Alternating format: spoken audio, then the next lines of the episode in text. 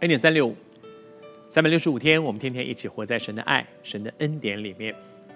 昨天我们讲到说，骗人者人恒骗之，什么样的人，神就让你遇到什么样的事情，然后呢，你就会经验经验那个你当初怎么样对别人，现在你就尝到了那个说，哦，原来被别人骗是这么生气的事，是这么懊恼的事情，是这么难过的事。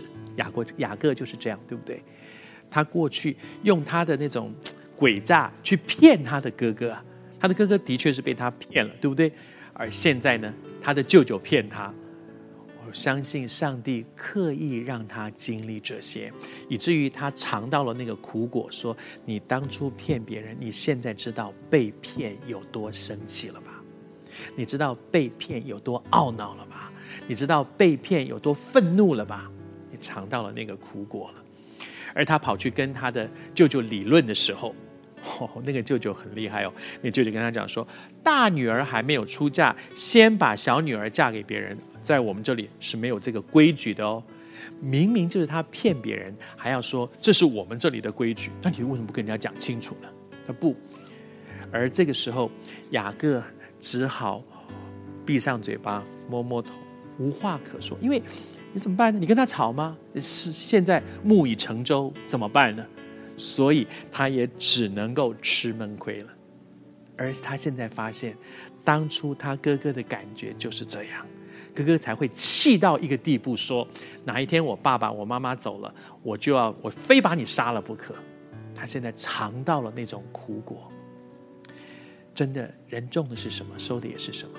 不要自欺，神是轻慢不得的。即便以扫斗不过他，上帝。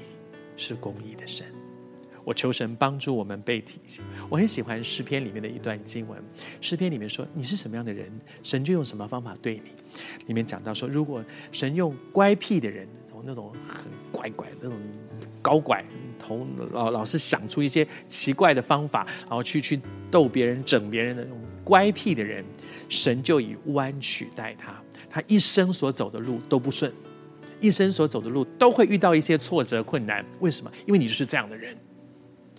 求神帮助我们，恩待我们，恩待我们。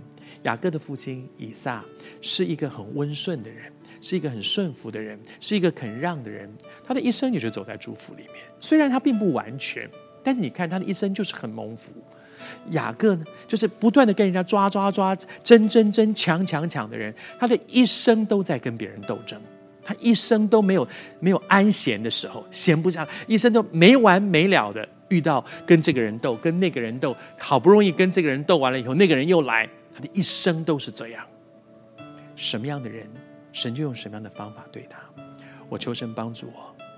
如果你渴望你的人生不会越走越苦，试试看，不只是说主啊救我，你们跟主说主啊改我，改变我这个人。